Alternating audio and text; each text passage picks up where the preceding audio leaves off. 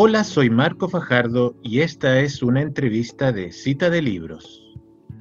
En esta ocasión vamos a entrevistar al escritor Felipe González, autor del libro El Faro, publicado por la editorial La Pollera.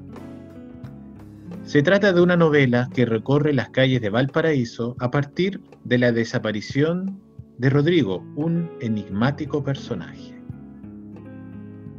Felipe, te doy la bienvenida y te quería preguntar primero cuál es el origen de este libro. Eh, gracias Marcos por la invitación. Eh, el origen del libro es, bueno, como tú dijiste, la desaparición misteriosa de este primo está basada en un hecho verídico, entre comillas. Eh, ese es el punto de partida, la desaparición de este primo en junto al faro de Playa Ancha. es una desaparición misteriosa que la investigación posterior no logra determinar si se trata de, un suicidio, ahí está la tesis de una fuga eh, premeditada, está la tesis también de un asesinato, ¿sí? Entonces, se plantean varias hipótesis que, no logran resolverse, pero que en la novela van, van desarrollándose y van iluminando un poco la personalidad de, este personaje o de este primo, ¿cierto? Que, se, que es enigmático precisamente porque no se conocen bien las, motivaciones de esta supuesta muerte o, o desaparición tiene algo entonces de, novela policíaca, sin ser propiamente tal una novela policíaca, tiene elementos de novela policíaca y en tanto es un hecho verídico, tiene también elementos eh, de, la memoria, ¿sí? de, una, de un texto memorialista, por así decir. Entonces, quise mezclar esos distintos géneros o elementos de esos géneros precisamente por la naturaleza de, esta situación verídica que da que motiva la escritura de la novela, ¿sí? y que también ocurrió ya hace casi 20 años. Entonces es una recuperación mediante la memoria del, caso y de, las, de la relación entre el narrador-personaje estudia en, Playa Ancha en ese tiempo, eh, con este primo un poco enigmático del que, con el que no logra contactarse. pero el caso principal, el hecho principal que motiva la escritura está en esta desaparición. Ahora, ¿esto tiene que ver como más con un tema personal o tú también, o también está vinculado, digamos, como a la historia de nuestro país, digamos? O sea, porque el tema de la desaparición también es un tema importante en el tema de la memoria histórica de Chile. Sí. Sí, o sea, yo creo que recuerdo el, en la crítica que hizo Patricia Espinosa, ella desde su mirada, desde su, su forma de lectura, ella comenta que los personajes tienen una especie de poca intensidad en relación al contexto histórico, ¿cierto? Estamos hablando de principios del siglo XX. Pero yo creo que eso en una lectura un poco quizá literal, pero en una lectura, como dices tú, alegórica de, o de la resonancia de ciertas situaciones o ciertos términos como el del desaparecido o la desaparición, eh, de todas maneras resuenan en la historia del país, ¿cierto?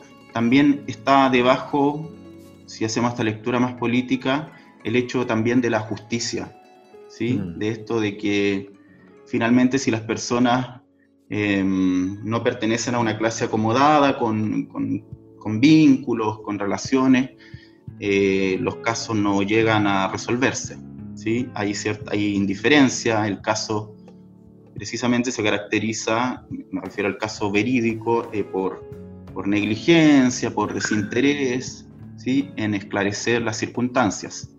Así que yo creo que eh, por debajo está esta posible lectura alegórica de la novela.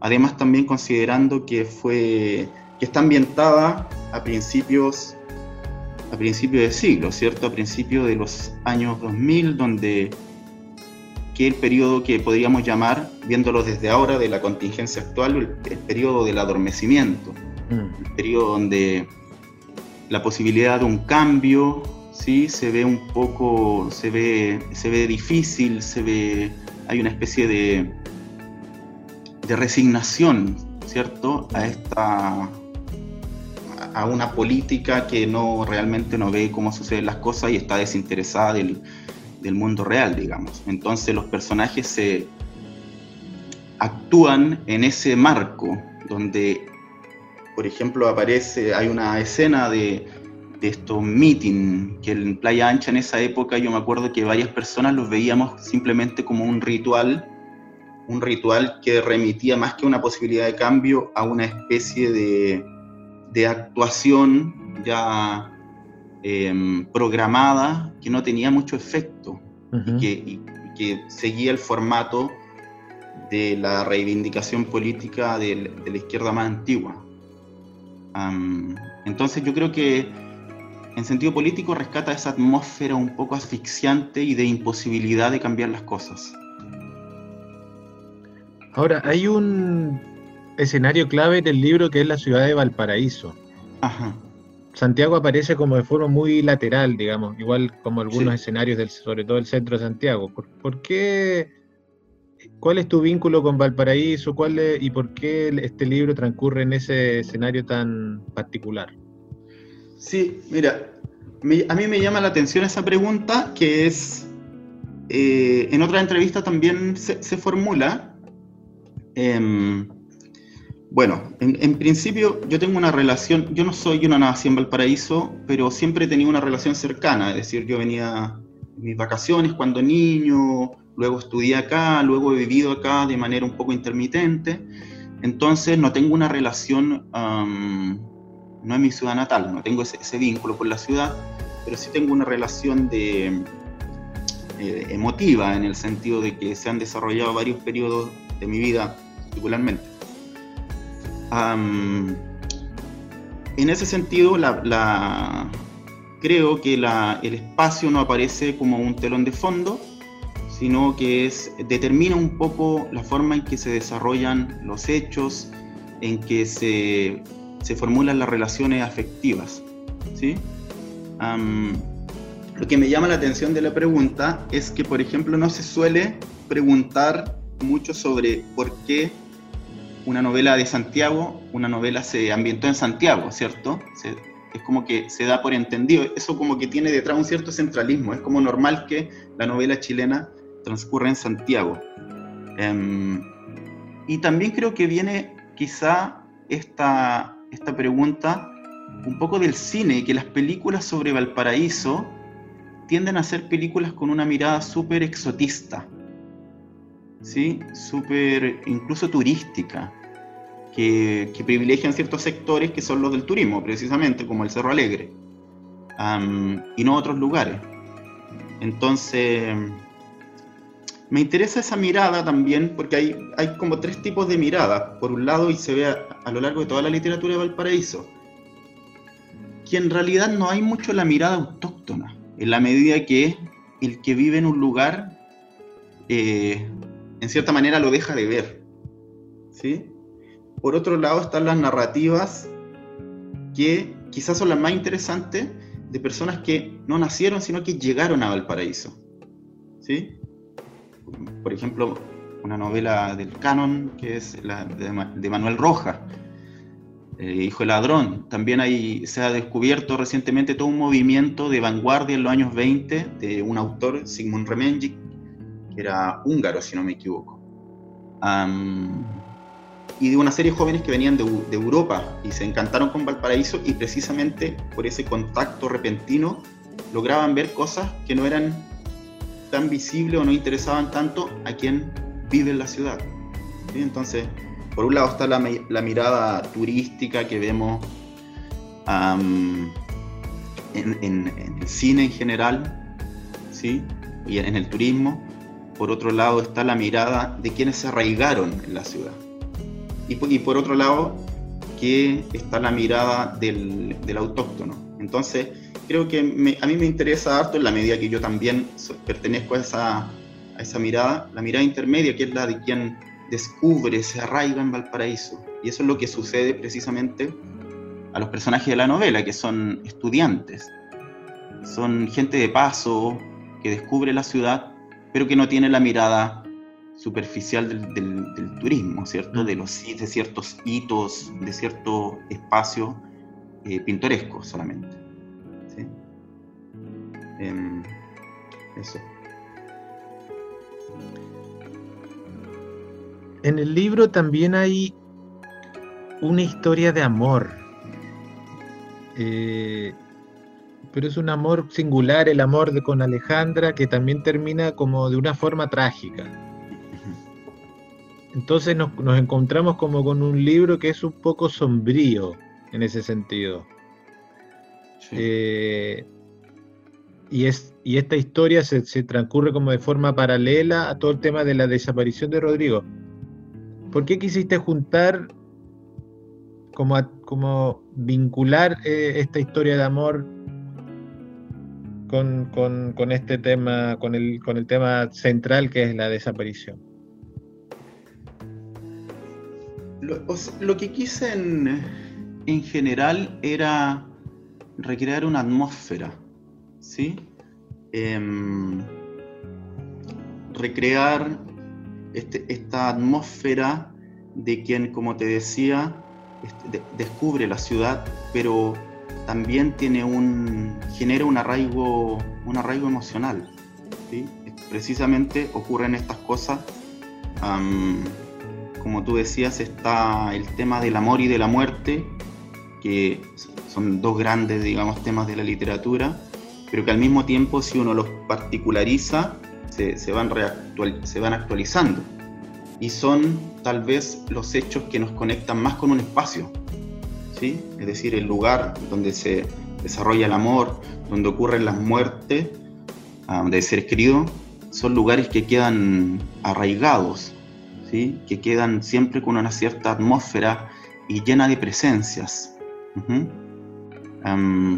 Por eso me parece que la, en la novela, como te decía, la conexión con la ciudad no está solamente de fondo, sino que ahí la ciudad está, por así decir, arraigada al personaje mediante, mediante estos dos grandes hitos existenciales, que es el amor eh, y la muerte. Y también, bueno, era porque requerir esta atmósfera de, de los estudiantes, ¿cierto? de las relaciones eh, de la vida juvenil un poco de los estudiantes de la Universidad Playa Ancha, aquí en este caso, y cómo van generando su relación con la ciudad a través de las, de las relaciones afectivas. Entonces, por eso me interesaban esos temas, como por así decirse, los personajes están fusionados con la ciudad, están arraigados a la ciudad. Ahora, al, final del libro hay toda una reflexión que tiene que ver, y aquí voy a citar, por ejemplo, dice,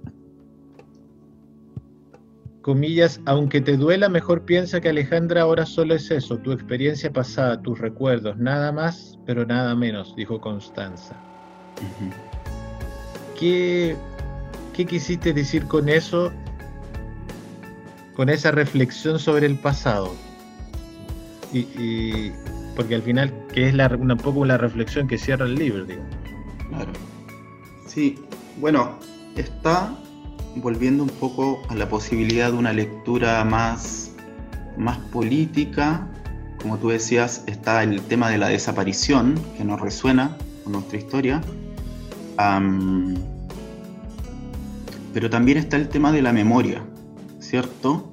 Y de que se, ha logrado de alguna manera instalar que la memoria es algo como, como quedarse pegado, es algo que no logra, que no permite avanzar, ¿cierto? y que la existencia está dirigida hacia el futuro, hacia em, la palabra emprender o, ser proactivo, todas esta, estas nomenclaturas de, la vida productiva, ¿cierto? Pero que finalmente sabemos que generan esta desvinculación con la memoria, generan personalidades vacías, ¿sí?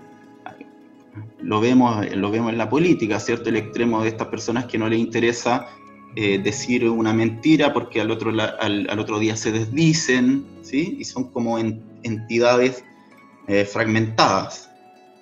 Entonces, también me interesaba reflexionar sobre la memoria como una forma de apropiarse de la, de la, de la existencia, ¿cierto? De no olvidar los, los malos momentos, sino comprender que, son, que hacen parte de la historia, ¿cierto? Que hacen parte del, del aprendizaje y que recordar no es simplemente traer, traer a la memoria hechos pasados, sino repensar, eh, volver a... tiene algo de imaginativo, no en un sentido de fantasioso, sino de que el pasado se enriquece al pasar del tiempo, ¿cierto? Nos, eh, permite mirar de, mirar de otra forma. Por eso es importante la memoria como acto reflexivo, como acto imaginativo. Em, precisamente yo los, los elementos autobiográficos que tomé están ficcionalizados en el sentido de que están bajo el tratamiento de la memoria y con una autoconciencia de los engaños de la memoria también, que es, por ejemplo, idealizar el pasado, ¿sí? O por el contrario, pensar que el pasado solamente es oscuro y nada nos enseña y que hay que dejarlo, dejarlo debajo de la alfombra, por así decirlo. Entonces creo que en el contexto actual, em, es pertinente reflexionar sobre la memoria, no solamente en el, en el, cliché de que, ¿cierto? Como el cliché de que la memoria es importante, sino por qué es importante. ¿sí? Ahondar en eso. Creo que la novela no solo habla de hechos pasados, sino que habla del hecho de, de recordar. Habla, pone en escena las trampas de la memoria y también las posibilidades eh, vitales que tiene en el presente. Bueno, Felipe, te agradezco mucho por tu tiempo y te deseo mucho éxito en tus futuros proyectos. Muchas gracias, Marco. Que te vaya bien.